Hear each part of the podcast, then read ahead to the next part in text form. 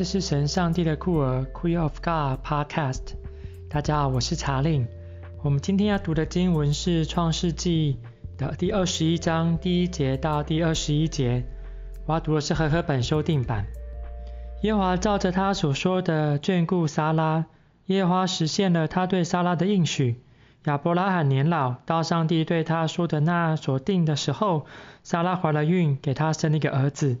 亚伯拉罕给撒拉所生的儿子起名以撒。以撒出生后第八日，亚伯拉罕照上帝所吩咐的，为以撒行割礼。他儿子以撒出生的时候，亚伯拉罕一百岁。撒拉说：“上帝使我欢笑，凡听见的人必同我一同欢笑。”又说：“谁能够预先对亚伯拉罕说，撒拉要乳养孩子呢？因为他在年老的时候，我为他生了一个儿子。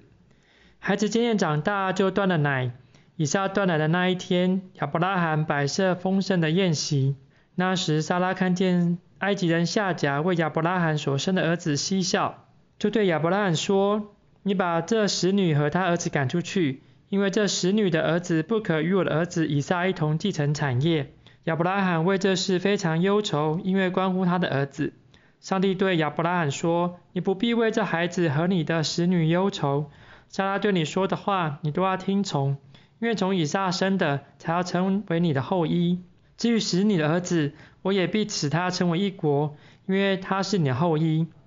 亚伯拉罕清早起来，拿饼和一袋水，给了夏甲，带在他肩上，把他的孩子一同送走。夏甲就走了。但他在别是巴旷野流浪，皮带的水用完了，夏甲就把孩子放在一棵小树下，自己走开约有一箭之远，相对而坐，说：“我必不忍心看见孩子死。”他就坐在对面放声大哭。上帝听见孩子的声音，上帝的使者就从天上呼叫夏甲说：“夏甲，你为何这样呢？不要害怕，上帝已经听见孩子在那里的声音了。起来，把孩子扶起来。”用你的手握住他，因我必使他成为大国。上帝开了夏甲的眼睛，他就看见了一口水井，他就去把皮带装满了水给孩子喝。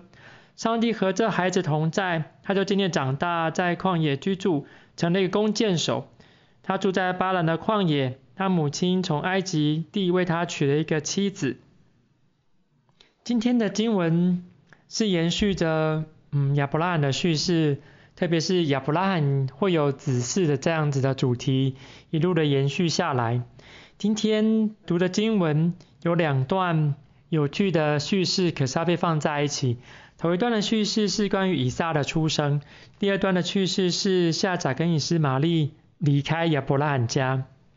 按照这个我们所读的版本，第一节到第八节，耶和华照他应许的眷顾了撒拉。让亚伯拉罕可以有一个孩子。亚伯拉罕按照先前经节的叙事，呃，为以撒行割礼，跟上帝立约。然后从第六节开始，我们看到一个我们相似的主题是莎拉又笑了。这个笑的这个这个主题已经出现过，应该是第三次。前面几次的笑都是窃笑。那么就被上帝的使者发现，撒拉窃笑，撒拉还会说没有，我没有笑。所以这种笑的这个主题好像反复的出现。这种欢笑的状态，到底是一种不相信上帝的笑呢，还是是一种上帝相信上帝的一种笑？好像似乎有不同的诠释。我们先前有讨论过，这样子笑，一个对年老的撒拉来说，这样子笑可能是一种抵抗父权，要要求女人成为一种生产工具的一种笑。可在这边笑，似乎看起来是一种满足的微笑，或是大笑。而这种笑在第七节又好像是提供另外一个有趣的观点，是神能够对先对亚伯拉罕说，撒拉要如养孩子呢？因为他年老的时候为他生了一个孩子啊。这才是有趣的，因为这个好像没办法，这个蕴含着是沙拉会进行哺乳的这个动作，可能有其他人来代行。那从第八节之后，第第九节开始是夏甲跟以实玛利被放逐。这段经文对许多人读起来会特别的感受深刻，特别在第九节开始。莎拉看见埃及人夏甲为亚伯拉罕所生的儿子戏笑，这样的戏笑似乎在不同的版本看见的是莎拉的孩子以撒似乎受到了夏甲或是夏甲所生的以实玛利这个孩子所欺负，这种欺负的状态让莎拉觉得有不安全感，或是或者是当夏甲跟以实玛利出现的时候，成为对莎拉或者是以撒的一种威胁，这种威胁是在家族里面的地位，因此莎拉要求亚伯兰把他送走。可是这样子呃这样子的叙事主题。就会让我们重新再思考一件事情是，是一开始夏甲是因为莎拉不能够生育，莎拉要求亚伯拉罕将夏甲带过去，让她可以怀孕，为呃亚伯拉罕生孩子。这种生孩子是在莎拉的名下，这孩子会归给莎拉。但是前面又看到莎拉因为那一个被他推出去的女人夏甲所生的孩子感到不安，有些人会认为是一种嫉妒在莎拉身上发生，而这样子的嫉妒的心、嫉妒的状态，或者是彼此竞争的状态，在女人之间彼此竞争的状态，成为一个难解的叙事的主题。这样难解的叙事主题是在于。女人相争，为了得到家族的名分，或者得到家族长唯一的这种宠爱，的这样子叙事，仍然是在某种层面当中，在服务着父权的一种主要的叙事的里面。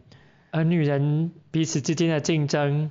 彼此之间的迫害，却好像让人没办法看到在后面影响这一切叙事的那父权的结构。另外一个我觉得有趣的地方是在于第十一节这边所说的，亚伯拉罕为这事非常忧愁，因为是关乎他的儿子。第十二节开始的这段经文，亚伯拉罕听到上帝对他说：“莎拉对你说的，你都要听从。”这件事情让我思考到一个有趣的连结，因为男人听从女人的声音，好像这边不是第一次，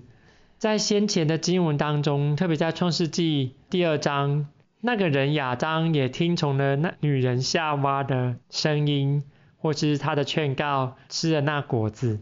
而当上帝追究亚当的责任的时候，亚当却说：“是那个女人叫我吃的，是你赏赐给我那个女人叫我吃的。”似乎听从女人的声音，好像可以成为一种责任的一种撇开责任关系的一种叙事的手法。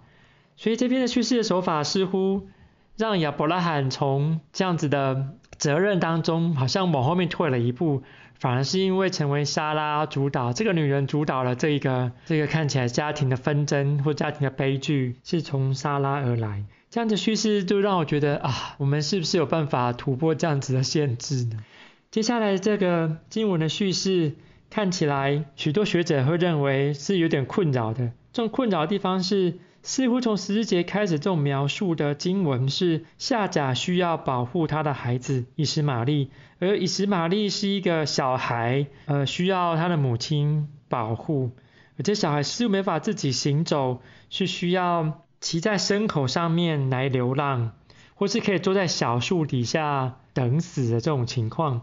可是如果我们从前面的经文看过来，从十七章看过来的时候，诶，其实这个以实玛利可能已经十六岁了，或是十七岁了。这个情况实在是有点复杂。怎么算是这个十六岁呢？因为从十七章那边开始叙事的时候，以实玛利是十三岁受了割礼，那个时候亚伯兰九十九岁，所以当亚伯兰一百岁的时候生了这个以撒，这个时候呃以实玛利已经十四岁了。断奶的时间可能是三岁的时候断奶，所以再加上三岁，所以以实玛利已经十七岁了。十七岁在希伯来的传统已经成年，是成年人了，已经可以结婚了。所以这个成年人，或是我们现在认为这种比较年轻的这个呃 young adult，他已经不是小孩，而是一个可以被视为成年人的人。可是在这边的叙事当中，似乎他仍然需要他的母亲的保护。就产生一种时间序上面一种无法连续，或是可以更多的看到是叙事传统当中的差异。这种差异可以从对于上帝的称呼来看，二十一章的第一节是耶和华的上帝，可是在呃夏甲以斯玛利的叙事当中，却是 Elohim 这一个上帝，是不是很明显的不同的传统在里面被编辑在一起的？而这样的编辑在一起的经文当中，我们看到在第十七节那里，上帝跟夏甲所说的话，或重新再给予一次应许的过程，跟先前的应许不同，似乎已经没办法再看见以斯玛利跟亚伯拉罕之间这种强烈的连结，或者是可以承续亚伯拉罕由上帝那里所领受的应许的这样的机会。虽然他仍然成为一个大国，可是这种大国事物已经被排除在叙事的中心，亚伯兰叙事中心的之外。许多人会认为，这个在叙事中心之外的，就已经不会是主角，甚至不会是文明的象征，或者是一种宗教精神的来源。所以从夏甲跟以斯玛利的叙事当中，我会看到一个以亚伯兰为中心的信仰或宗教的叙事。在这里做了一个很强大的一种壁野分明的区隔，这种区隔是以斯玛利跟以撒之间的区隔，这种区隔也特别是到了新约，在保罗的叙事当中，特别强烈的强调这两种之中不同，一个是从圣灵应许所生的，另外从肉体从绿从会死亡的这样应许当中所生的，这样子的断裂常常也发生在。基督教中心叙事在面对其他宗教的时候所面对的议题，这种议题产生的某种文化或者宗教上面这种断裂，这种断裂或者冲突，在中世纪的时候特别严重。可是，在十七或十八世纪，当欧洲帝国在向外扩张的时候，这样的想法也不断的被复制，在其他地方还没有信、还没有接受基督信仰的地方，往往就会被认为是一种。未开化、不进步、没有文明的地方，甚至不认为他们是人类，用非人方式来对待他们。可是，在现在教会，我们是不是也在常常的做这样子的类比？类比其他宗教信徒不是真的相信上帝，或许会认为哦，他们当中有一些上帝也会喜悦的元素，但是他们不是真正的信仰信仰上帝，或是针对一些边缘的族群。特别是同志基督徒们身上所背负这些重担，似乎很快就被合理化。他们并不是真正的相信上帝，所以他们会做出怎么样怎么样的事情来。这样的叙事对我来说，一方面好像看见亚伯拉罕他终于等到了所谓的那个儿子的出生，